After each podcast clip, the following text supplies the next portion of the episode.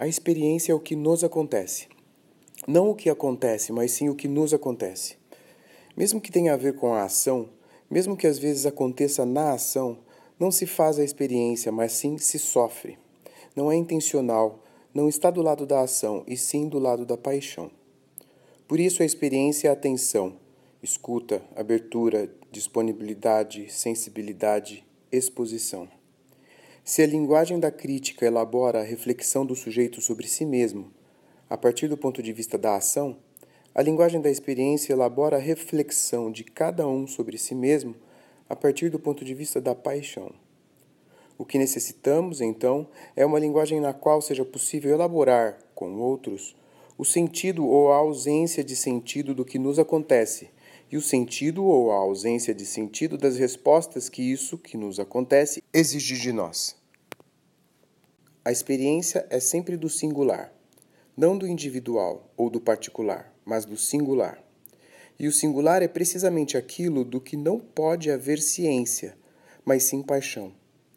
A paixão é sempre do singular porque ela mesma não é outra coisa que a afeição pelo singular. Na experiência, então, o real se apresenta para nós em sua singularidade. Por isso, o real nos é dado na experiência como não identificável, transborda qualquer identidade, qualquer identificação.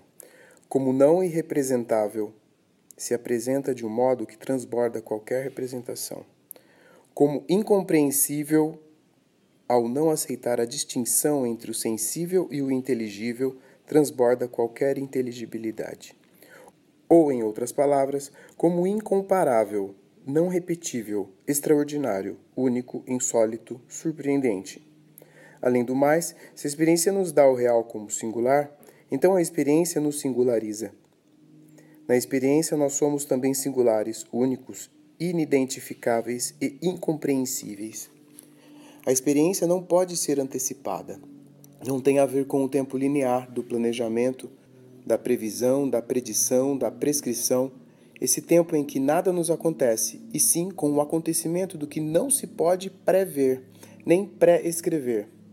Por isso a experiência é sempre do que não se sabe, do que não se pode, do que não se quer, do que não depende de nosso saber, nem de nosso poder, nem de nossa vontade. A experiência tem a ver com o não saber, com o limite do que sabemos. Na experiência sempre existe algo de não sei o que me acontece. Por isso não pode se resolver em dogmatismo. A experiência tem a ver com o não dizer, com o limite do dizer. Na experiência sempre existe algo de não sei o que dizer. Por isso não pode se elaborar na linguagem disponível, na linguagem recebida, na linguagem do que já podemos dizer. A experiência tem a ver com o não poder, com o limite do poder. Nela sempre existe algo de não sei o que posso fazer.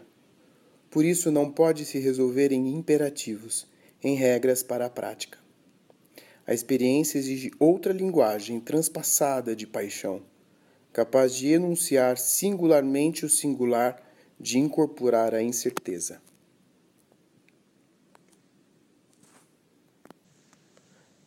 Jorge La Roça, Tremores, 2016, página 68.